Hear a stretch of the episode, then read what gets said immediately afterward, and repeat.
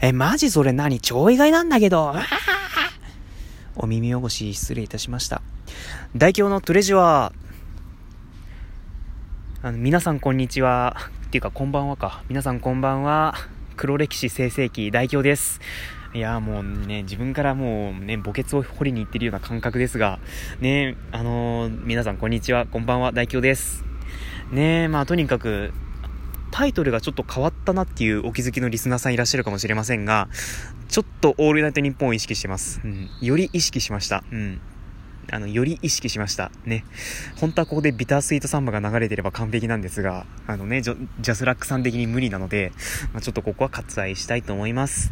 うんね、まあとにかくそんな感じで、超意外なんだけどっていうね、あの冒頭から始まりましたが、うん、まあ今回は意外だなっていう話ですね。うん。意外だなっていうお話についてお届けしたいと思います。ぜひ皆さん最後までお付き合いください。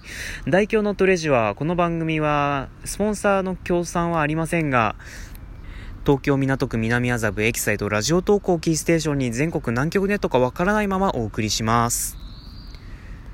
さて、まあそんな感じで、まあ、リスナーの皆さんにも、まあ、さすがにね、生きてるでしょうから、ね、なんか意外だなこれ、え、そうだったんだっていう思うことたくさんあると思われるんですよ。うん。僕もね、あの、生きてるからには、生きてるからにはっていうとなんかおかしいですけど、まあ生きてるとやっぱり、えー、そうだったんだっていう、まあ意外な発見とかもありますね。っていうことで、あの、実を言いますと、本日、私代表、今日だけでも2回意外だったことがありましたので、うん、ちょっとね、それについて紹介していきたいと思います。まず一つ目。ね、これはちょっと、うん、あの、ガジェット好きだったにもかかわらずねこ、これ気づくのにこんなに時間かかってしまったのかっていうのにはちょっとね、あの、恥ずかしさもありますが、ね、まあちょっとこれについて、まず一つ目。ラジコって低速環境下でも意外と使えるんだはい、こちらでございます。はい。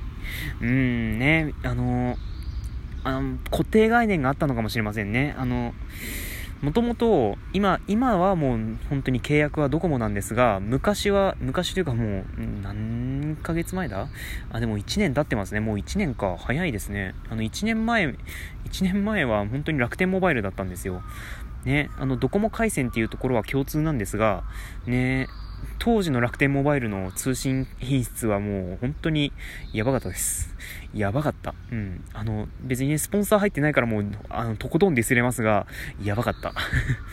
うん、あのね、そ、スピードテストすると普通に速度出てるんですけど、あのね、楽天モバイルさんね、スピードテストだけね、なんか、ちょっと盛るんですよ。うん。あのね、楽天モバイルの悪いとこ。うん。あの、スピードテストだけ妙に盛るんですよ。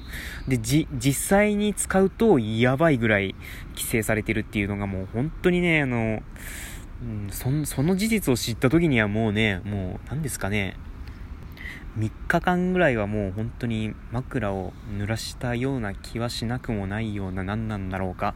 まあ濡らしちゃいませんが、ごめんなさい。ごめんなさい、ごめんなさい。濡らしてません。ね。いや、本当にまあその衝撃は計り知れないぐらいだったですけど、ね。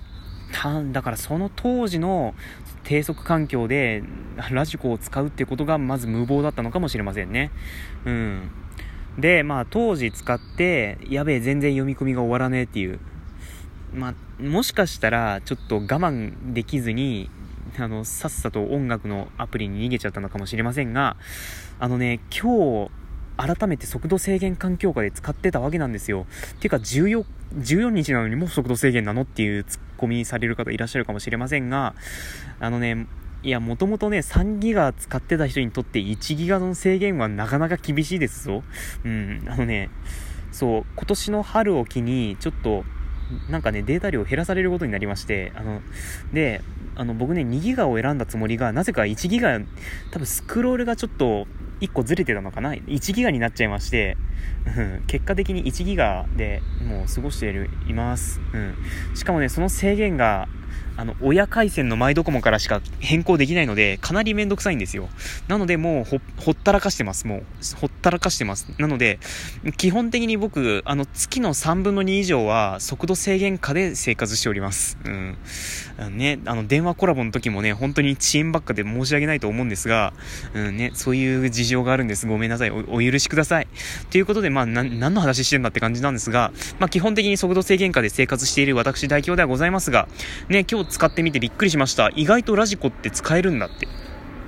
で、あの、まあ、ドコモの速度制、ドコモが速度制限かけると 128kbps、あの、うん、どんぐらいなんだろうな、まあ、結構絞られるんですけど、多分安定してるんでしょうね。あの、キャリアだから。うん、安定してるんでしょうかね。あんまり詳しいこと言えませんが、結構安定してたんですよ。で、まあ、最初のね、読み込みがまあクソ長かったんですよ。あの、5分ぐらいかかったんかな ?5 分ぐらいかかったんですよ。あの、星野源のオールナイトニッポンをね、聞いた時には、5分ぐらいかかったんですが、あの、それ以降ね、本当に読み込みがスムーズ。もうず、途切れてないよねっていうもくらい本当に快適で、なんだこれはラジコ生活がはかどるぞっていう感じで ね、もう、もう多分今日に、まあ2番目か、2番目の衝撃でしたね。まあ2つしかないんですけど ね、まあ本当にびっくりしました。なので、まあ今後も速度制限下でバリバリラジコを使っていきたいと思います。あの、ドコモさんだとね、あの3日間の速度制限とかないので、うん、まあ今どこもないかも昔楽天あったような気がするけど、まあ、うん、多分最近はもうあまりないですね。見かけないです。ね、まあ、3日間の速度制限もないし、ね、もう、あの、パケットパック、自分が使える分もう使い切っちゃったんで、もう、ね、いくらでも聞けるっていうことで、ね、ラジコ生活を謳歌していきたいと思います。あ、ただね、あの、ラジ、ラジオトークもダウンロード機能活用して、あの、バリバリ聞いてきますので、あの、そこら辺は皆さんご安心ください。っていうか、どっから目線だよって感じですが、ごめんなさい。ね、まあ、とにかくそんな感じで、一つ目の驚きは、低速環境下でもラジコ生活がはかどるという話でございました。えー、さて二つ目。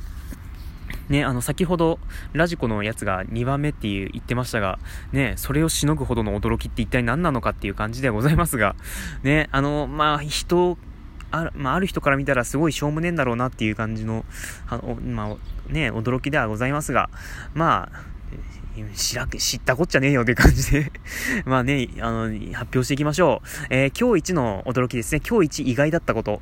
えー、では発表していきましょう。今日一意外だったことは、ちょっとじゃじゃんが遅かったな。まあ、いっか。キャッシュレスはい。お前単語しか喋れねえのかって感じですけど、うん。あのね、まあ、もっと詳細に言うと、QR コード決済。かなり違いますね。意味合いがかなり違うけど、うん。QR コード決済に、もう超意外だなって思思ったわけですよ。うん。あのね、僕、まあ、QR コード決済っていうと、基本的に LINEPay しか使ってこなかった人間なんですよ。あの、まあね、あの、LINEPay から Suica をチャージするっていうね、便宜上、便宜上なのか？まあ、便宜上。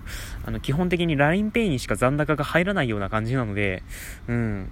あの、LINEPay のコード決済しか使ってこなかったわけですよ。うん、まあ、そ、それでもね、結構、うん、まあ、まあまあまあまあ、まあ、LINEPay にチャージするのがちょっとなっていう感じではあったんですよ。うん。ね、あの、しかも、LINEPay に関してはなんか、得点があまり少なかったんですよ、当時は。で、まあ、あんまり使わなかったわけなんですけど、あのね、実はですね、LINEPay からキャッシュというサービスにカバン替えをしました。僕代表は。カバン替えをしたところ、まあ、あのね、そういうなんかウォレットサービスというか、なんていうか、そういうなんかペイメントサービスっていうのは大体なんか、うん、ビザカードとかそういう JCB カードとかいうプリペイドのカードが付帯していることが多々あるんですけど、あのね、LINEPay の場合は JCB のプリペイドカードがまあ、付帯できると。で、キャッシュの場合は、あの、確かね、申し込んだ時点では、バーチャルのビザカードで、別途申し込めば、あの、現物のビザ、ビザの、なんかプリペイドカードが使えるということで、うん。まあ、ブランドが変わったわけですよ、正直な話言うとね。あの JCB からビザにね。で、ビザに変わると何が良くなるかって、キャッシュレスサービスがね、キャッシュレスサービスじゃない、QR コード決済で使えるサービスがね、出てくるんですよ。あのね、JCB だと、なんか知らないですけど、LINE、LINEPay じゃない？あの、楽天ペイとか、ちょっと飛行機飛んでんな。あと折り紙ペイっていうサービスがあってですね、まあ、そちらの方ではなぜか JCB が登録できないと。で他にも多分ペイメントサービスあると思うんですけど、まあ、正直言って眼中になかったので うん。ねまあ、そんな感じで、まあ、LINEPay だけっていう感じだったんですがキャッシュにカバン買いしてからあの一気に2つのサービスが使えるようになりましてうん。びっくりしました。ね。あのー、まあ、まず今日楽天ペイですか。楽天ペイ。うん、あのキャッシュのバーチャルカードで登録した楽天ペイをローソンで使ってみましたところ便利だなっていう。便利じゃんっていうねことに気づきました。あのねそうキャッシュから GooglePay の Suica に1円単位でチャージはできるんですけどなんかそのチャージの手間がめんどくさいなっていうのもあったんですよ。でも楽天ペイ使うと、ちょっとバッテリー残量少なくなってきましたね。あの、楽天ペイ使うとね、あの、そのまま決済できるんですよ。キャッシュの口座からね。キャッシュの口座からそのまま引き落とし。で、まあ、続いて、あの、マフィン専門店四季さんっていう各務原駅から南下して結構なところにあると、まあ、お店に行きまして、そこで折り紙ペイを試してみたところ、まあスムーズ。うん、ありえないぐらいスムーズだったんですよ。うん。え、こんなに QR コード決済ってスムーズだったっけっていうぐらい、ね、快適でした。うん。ね。しかも折り紙ペイって、あの、たまになんかキャンペーンとかやってるので、まあそれがちょっと美味しかったりしますよね。であと、なぜか、まあ、岐阜県下では使えるお店が意外と多いなっていううん。あの、多分ですね、折り紙ペイって、なんか多分、地元、まあこれは後編で話しますか。うん。後編で話しましょうか。まあその折り紙ペイに関しては後編で話したいと思います。ということでね、まあそういう感じで、ね、キャッシュレスの、キャッシュレスというか QR コード決済の便利さに気づかされた一日でございました。ね、あ、トイプードル、トイトイ、トイプードルだ。ねまあそんな感じで前編は終わりたいと思いますが、ん？あ、さっきのおじさんだ。いや、まあそういう感じで前編終わりたいと思います。ぜひ後編も聞いてくださればなというふうに思っております。ということで続く。